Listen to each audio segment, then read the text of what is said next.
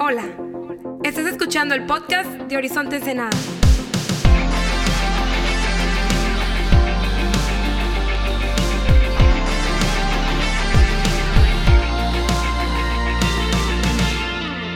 ¿Y qué onda, Horizonte? ¿Cómo estamos? Qué chido tenerte en casa un fin de semana más. Si tienes tu Biblia, ábrela a Marcos capítulo 14. Vamos a leer del 10 al 26. Y a diferencia de lo que normalmente hacemos, que es leerlo y después verlo como línea por línea, únicamente lo vamos a leer una vez y después voy a dar cinco puntos que van a hacer referencia a la historia, pero no lo vamos a, repetir. Entonces, con más razón para poder leerlo detenidamente. Eh, si tienes la Biblia en tu teléfono, estoy leyendo la NTV para que puedas tener la misma versión. Y si no está en pantalla, o puedes seguirme en tu Biblia física. Dice así. Marcos 14:10. Entonces Judas Iscariote, uno de los doce discípulos, fue a ver a los principales sacerdotes para llegar a un acuerdo de cómo entregarles a Jesús a traición. Ellos quedaron complacidos cuando oyeron la razón de su visita y le prometieron darle dinero. Entonces él comenzó a buscar una oportunidad para traicionar a Jesús. El primer día de, del festival de los panes sin levadura, cuando se sacrifica el cordero de la Pascua, los discípulos de Jesús le preguntaron, ¿dónde quieres que vayamos a prepararte la cena de la Pascua? Así que Jesús eh, envió a dos de ellos a Jerusalén con las siguientes instrucciones. Al entrar en la ciudad se encontrarán con un hombre que lleva un cántaro de agua. Síganlo. En la casa donde él entre, díganle al dueño, el maestro pregunta, ¿dónde está el cuarto de huéspedes para que se pueda comer la cena de la Pascua con mis discípulos? Él los llevará a un cuarto grande en el piso de arriba, que ya está listo. Ahí deben de preparar nuestra cena. Entonces los dos discípulos entraron en la ciudad y encontraron todo como Jesús les había dicho, y ahí prepararon la cena de Pascua. Por la noche Jesús llegó con los doce. Mientras estaban a la mesa comiendo, Jesús dijo, les digo la verdad, uno de ustedes que está aquí comiendo conmigo me traicionará. Ellos, muy afligidos, le preguntaron uno por uno, ¿seré yo? Él contestó, es uno de ustedes doce que come de este plato conmigo. Pues el Hijo del Hombre tiene que morir tal como lo, declararon las Escrituras hace mucho tiempo. Pero qué aflicción le espera a aquel que lo traiciona. Para ese hombre sería mucho mejor no haber nacido. Mientras comían, Jesús tomó un poco de pan y lo bendijo. Luego lo partió en trozos, lo dio a sus discípulos y dijo, tómenlo, porque esto es mi cuerpo. Y tomó en sus manos una copa de vino y dio gracias a Dios por ella se la dio a ellos y todos bebieron de la copa. Y les dijo, esto es mi sangre, la cual confirma el pacto entre Dios y su pueblo. Es derramada como sacrificio por muchos. Les digo la verdad, no volveré a beber vino hasta el día que lo beba de nuevo en el reino de Dios. Luego cantaron un himno y salieron al monte de los olivos. Padre, te damos gracias por la oportunidad de considerar tu palabra. Te pido que nos hables, que nos ilumines, que nos instruyas. Tu nombre precioso, pedimos esto. Amén. Quiero que te imagines que sabes que te quedan 24 horas de vida. De hecho, recuerdo yo de adolescente haber pensado eso. ¿Qué es lo que yo haría si yo supiera que es mi último día de vida? Y de adolescente decía, no, pues saldría con mis amigos y me divertiría y pasaría un buen tiempo. Pero ahora de adulto me pregunto, si yo supiera que iba a morir, ¿tendría la capacidad de comer? ¿Tendría la capacidad de salir con mis amigos? Y más en el caso de Jesús, Nada más para darte una idea de la línea de, tiempo. Esa es la noche que Jesús es entregado, que pierde su libertad, eh, y está a 24 horas de ser asesinado, de ser torturado, de ser mutilado, de todas las cosas que, que va a, a atravesar Jesús. No sé si yo supiera que en 24 horas me iban a azotar, iba a atravesar una crucifixión, ¿qué es lo que haría? Sin embargo, se me hace tan interesante que lo que Jesús hace la última noche de libertad que él tiene es cenar con sus amigos. Nos demuestra un poco de la importancia que Jesús le da a la comida, de la importancia que Jesús le da a las amistades, de la importancia que Jesús le da a conectar con sus amigos en el contexto de una cena. A Jesús le encantaba comer. Un pastor dijo, quién sabe si le creo, pero es curioso que lo dijo. Que todas las historias de Jesús son o Jesús yendo a comer, Jesús comiendo o Jesús saliendo de una comida. Otro pastor dijo que si comes como Jesús, pero no caminas como Jesús, vas a terminar pareciéndote a Buda. Porque a Jesús le encantaba comer. De hecho, sus críticos decían que él era un glotón y un borracho. Y aunque la Biblia dice que Jesús no pecó, y la Biblia dice que el emborracharte y la glotonería son, son pecados, que nos demuestran que Jesús no lo hizo, ¿cuánto tienes que comer y beber para que la gente te llame un glotón y un borracho? Esa es la, realidad de Jesús. A él le encantaba la, la comida. Y su último día de vida, él lo utiliza comiendo con sus amigos. La pregunta es, ¿por qué? ¿Por, qué pudiendo haber hecho cualquier otra cosa? ¿Por qué no dice, ok, voy a morir? Entonces voy a citar a todo el reino de Israel. Y voy a dar una última predicación y un último mensaje, un último milagro. Pero no. Él dice, quiero pasar mi última noche celebrando, porque es la cena de la Pascua, es una celebración, celebrando con mis mejores amigos, comiendo con mis mejores amigos. ¿Por qué? Tengo cinco puntos para nosotros el día de hoy, de, enfocados en la última cena que Jesús tuvo con sus discípulos. El primero es que el comer es una religión. el comer es, una religión. Y eso lo digo porque algo tiene de espiritual comer. Hay un versículo que dice que todo lo que hagas, ya sea comer o beber, lo hagas para la gloria de Dios. ¿Qué significa eso? Que es posible comer de tal forma que Dios es glorificado. Es posible que el comer sea un acto de adoración. Creo que este es un buen mensaje para el Día del Padre. Porque al rato, cuando salgamos de aquí, y primero Dios nos invite nuestra familia a un bistec digno de los padres que somos, que podemos decir, esto es un acto de adoración. Esto es una experiencia espiritual. Es muy extraño, la Biblia habla tanto del comer. En Génesis, la forma que el humano era inmortal es que comían del árbol de la vida. En Apocalipsis, la forma que tú y yo seremos inmortales es que comeremos del árbol de la vida. La culminación de la historia humana es algo que se llama la cena de la boda de los, del Cordero. Y una de las promesas que Dios nos da es que después de la resurrección de los muertos, dice, y ya no habrá más hambre. En la eternidad no tendremos hambre. ¿Por qué? Porque Jeremías dice, en aquel momento Dios mismo preparará un banquete de carnes finas y vinos añejos. No sé tú, yo le doy gracias a Dios que no es vegano. si eres vegano, bienvenido a Horizonte, te amamos. Estamos particularmente porque a la fiesta que te inviten a ti hay más carne para nosotros. Me encanta el pensar que Dios va a preparar en aquel día una cena de carnes finas y vinos añejos. Ese rollo de conectar con sus discípulos y también un día de conectar con nosotros a través de la comida. No sé si lo, si lo sentiste, la, la nostalgia con la que habla Jesús y dice, no volveré a beber vino con ustedes hasta que entre a mi reino. Que, que, era para él tan especial compartir esos momentos íntimos con sus discípulos. De repente pensamos que los actos espirituales son los más extravagantes. El vender todo lo que tienes y dárselo a los pobres, el irte de misionero a África, el, el morir como mártir. ¿no? Todo eso pues, obviamente es espiritual. Pero también hay algo sumamente espiritual de celebrar a Dios en los momentos cotidianos. Es lo que estaba haciendo Jesús. Dice que tomó el pan y habiendo dado gracias lo partió. Que tomó la copa de vino y habiendo dado gracias la tomó. Que, que para Jesús era un acto espiritual la comida porque era un momento para ser agradecido. Pero también no solamente era un momento de conexión con Dios, era un momento de conexión con sus amigos. ¿Qué, ¿Qué, le estaba pasando, como ya dije, esa última tarde con sus amigos? Porque el comer no solamente es para ingerir nutrientes, el comer también es una oportunidad para conectar con otras personas. Creo que la comida puede ser sagrada cuando esa comida te lleva a conectar con otros humanos, con otras personas, te lleva a conectar con Dios. No creo que tiene nada de espiritual comer McDonald's en tu carro, ¿no? En el drive-thru.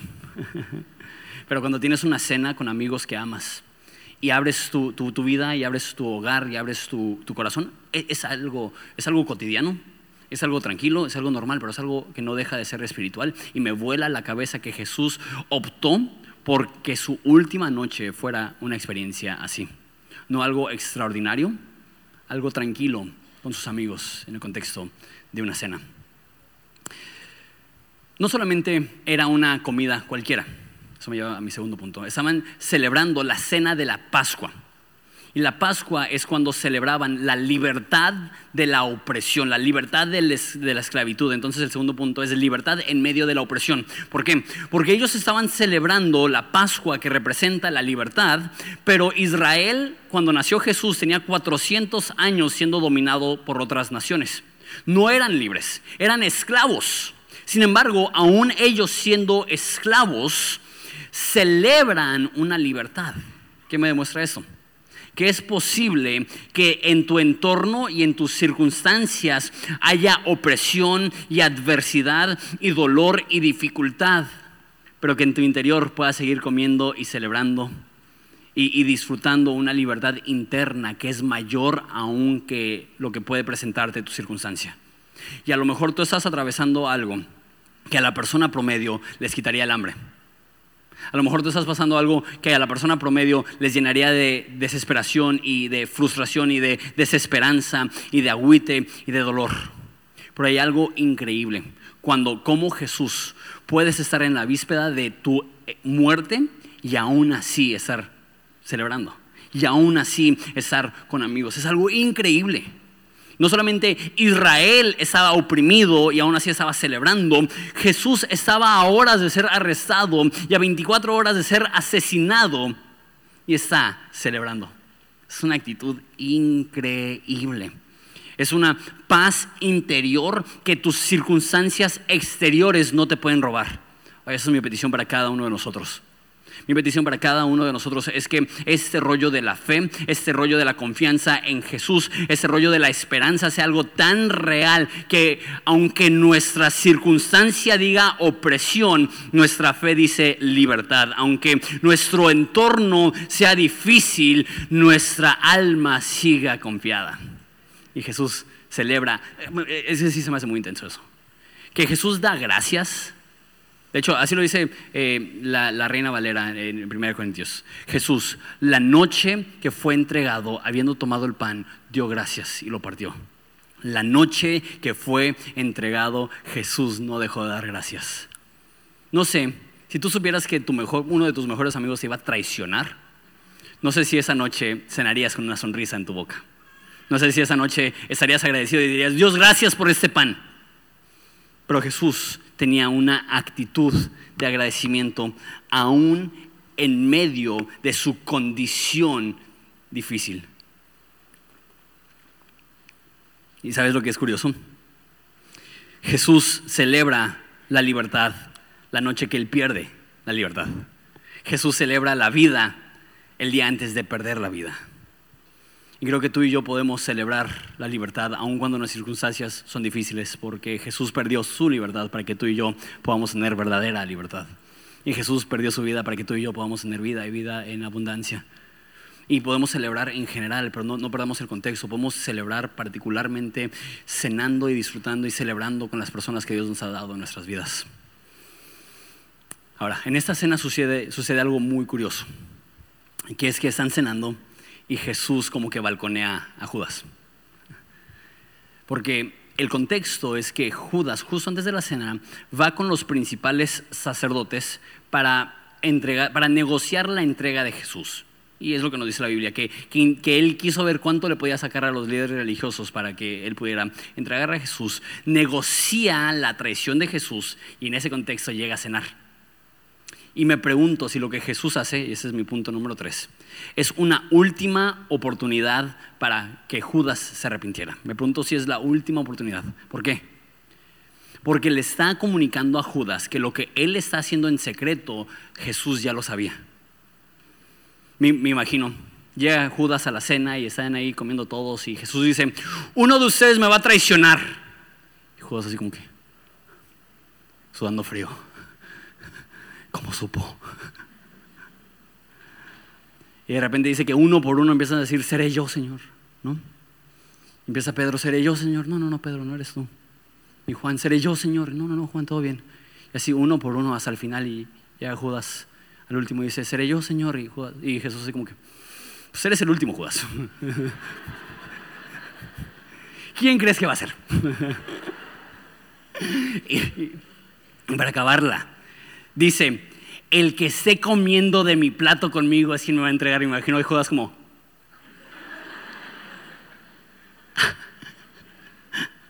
¿Y sabes lo que es chistoso de eso?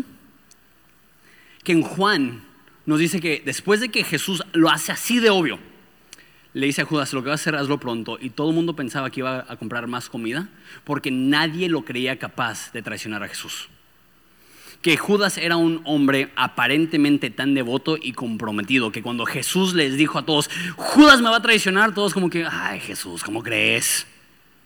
A Pedro sí te lo creo.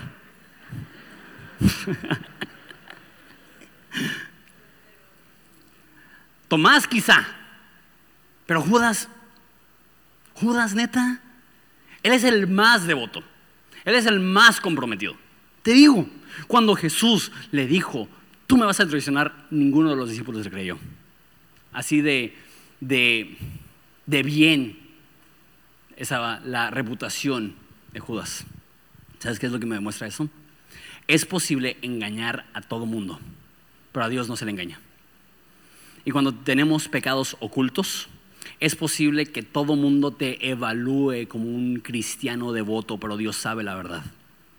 Y de repente Dios se acerca a ti y Dios te dice, en amor, como lo hizo con Judas, yo sé perfectamente lo que estás tramando. Y no lo hace para humillarte y no lo hace para exponerte, lo hace para que sepas que no lo estás engañando. Y si tienes pecados en tu vida que te están destruyendo y si tienes cosas en tu vida, es súper peligroso cuando desarrollas una sensación de seguridad porque nadie más sabe tienes este pecado oculto, pero todos los demás dicen, ay, qué buen cristiano eres, ay, qué, comprometido eres, ay, qué disciplinado eres. Y de repente te la crees. dices, wow, pues estoy chido. Pero Dios conoce el corazón. Y, sé que de repente, como digo, hay personas que esconden cosas que les están comiendo el alma. Dios sabe, Dios sabe. Y creo que Jesús en su misericordia es posible, le está dando una última oportunidad a Judas. Que diga así, lo siento. Vengo saliendo de una junta donde puse precio a tu vida. Perdóname, pero no, no mereces esto. Pero en vez de hacer eso, la Biblia dice que él endurece su corazón y sale y va directamente con los líderes religiosos y dice, estoy listo para entregarlo. Cuando Dios expone tu pecado, no dejes que eso te endurezca. Permite que eso te ablande para que puedas llegar a un arrepentimiento y quizá eso sea lo que salve tu vida. No sé qué hubiera pasado con Judas, el hubiera no existe.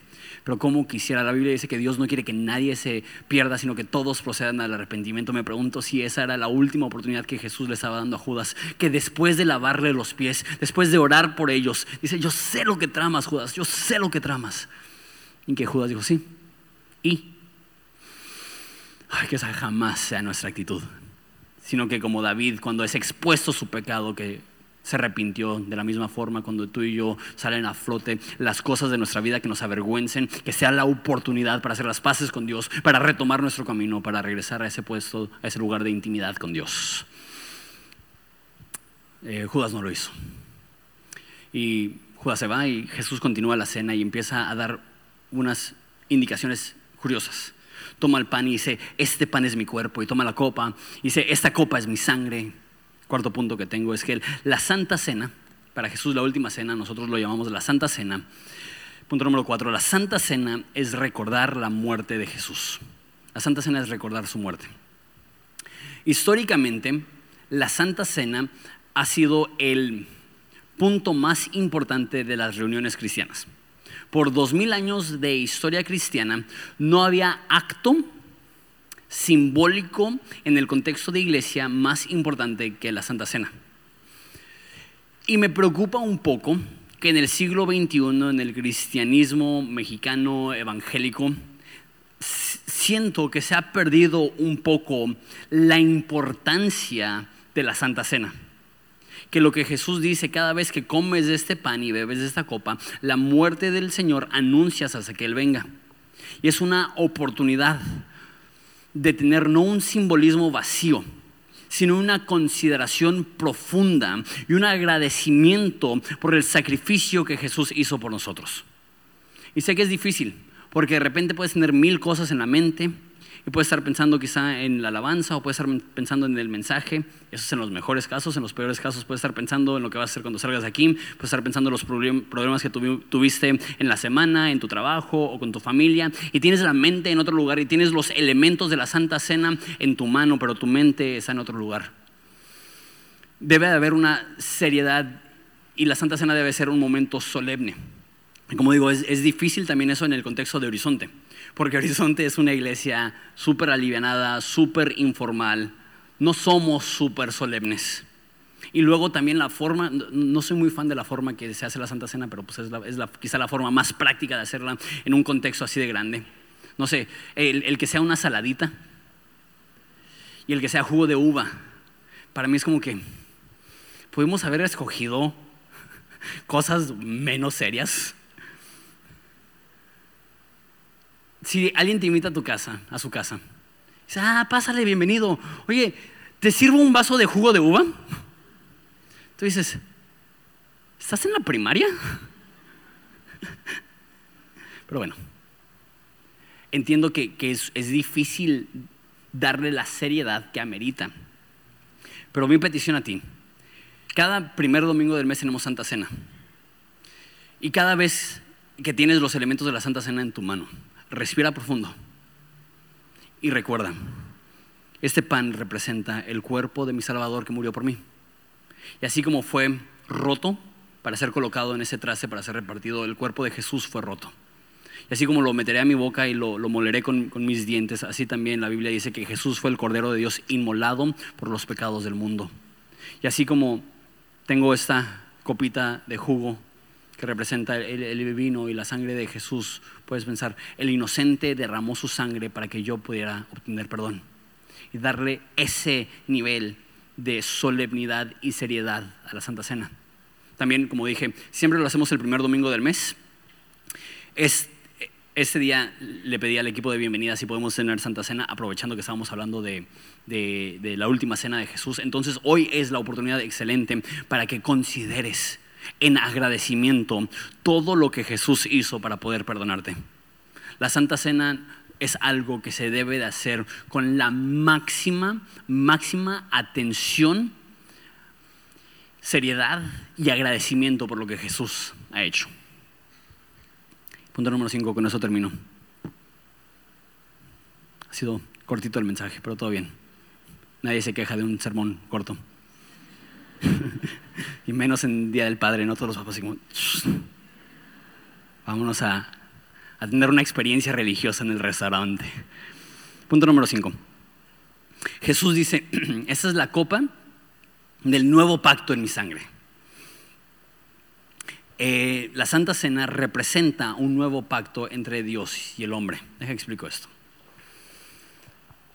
Hay personas que creen que la forma que el humano se relacionaba con Dios en el Antiguo Testamento antes de la vida de Jesús y la forma que los humanos se relacionan con Dios en el Nuevo Testamento después de la muerte de Jesús es diferente. Que en el Antiguo Testamento era un cumplimiento de las leyes de Dios, si cumplías las leyes de Dios entonces estabas bien con Dios. Y en el Nuevo Testamento, Testamento perdón, es un, un, un cumplimiento con la fe que en el Antiguo Testamento es qué tan obediente puedes ser y en el Nuevo Testamento es cuánto puedes confiar en el sacrificio de Jesús. Sin embargo, la Biblia nos dice que no es así. La Biblia nos dice que Abraham le creyó a Dios y le fue contado por justicia. Entonces, en el Antiguo Testamento la forma que la gente estaba bien con Dios no era a través del seguimiento de las leyes, la forma que la gente estaba bien con Dios era igual que tú y yo a través de la fe. La diferencia entre las personas antes de Jesús es que su fe era que Dios iba a mandar a un Mesías a solucionar su problema del pecado y tu fe y mi fe es que Dios efectivamente ya envió Entonces, para ellos era una fe en el futuro y para ti y para mí es una fe en el pasado, pero desde siempre la forma que la gente está bien con Dios es a través de la fe en esa figura del Mesías que iba a eh, resolver el problema de nuestro pecado. Entonces, ¿por qué Jesús habla de un nuevo pacto? La diferencia entre el Antiguo Testamento y el Nuevo Testamento es que aunque la gente tuviera fe en Dios, no significaba que tenían acceso a Dios. En el Antiguo Testamento la presencia de Dios descansaba en el templo. En el templo había un cuarto sagrado que se llamaba lugar santísimo. Y únicamente podría entrar en el lugar santísimo el sumo sacerdote una vez al año.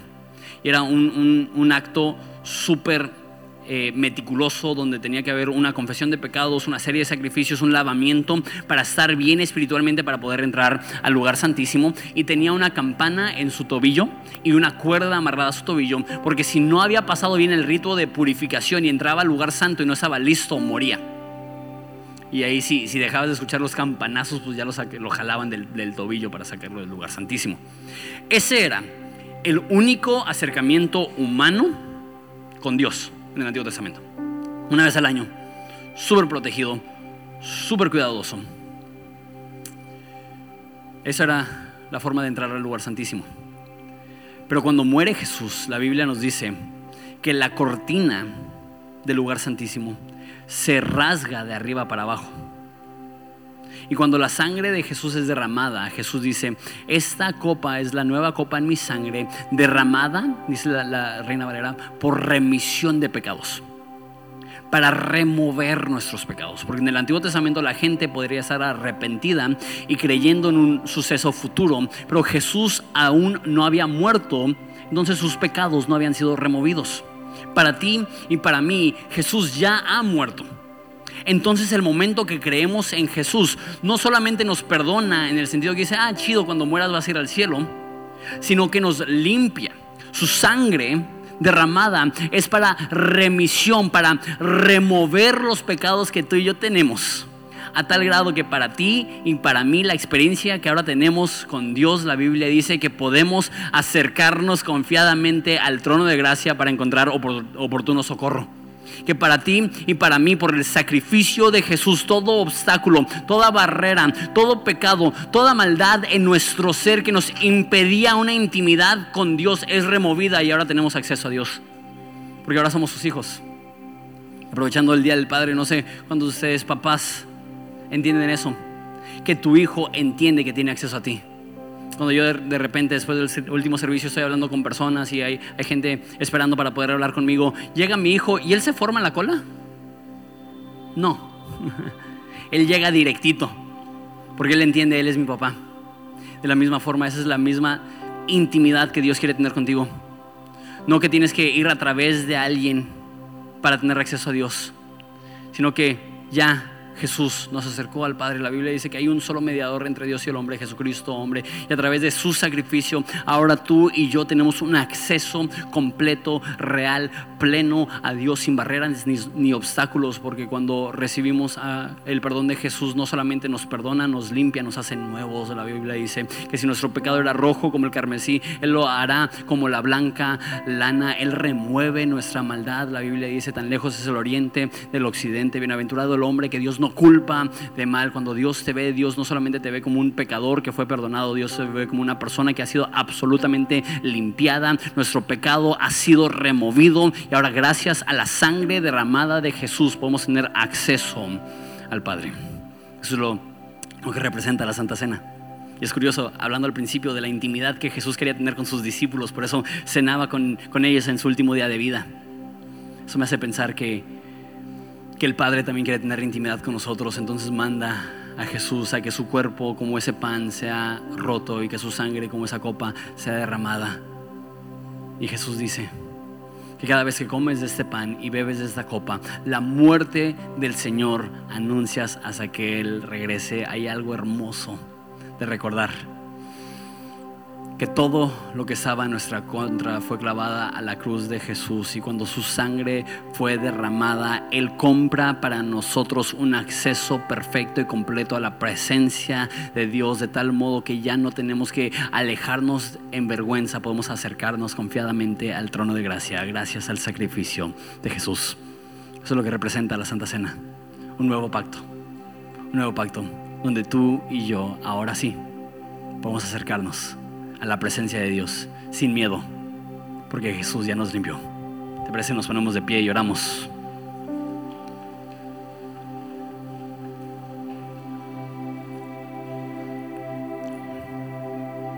Padre, te damos gracias por esta realidad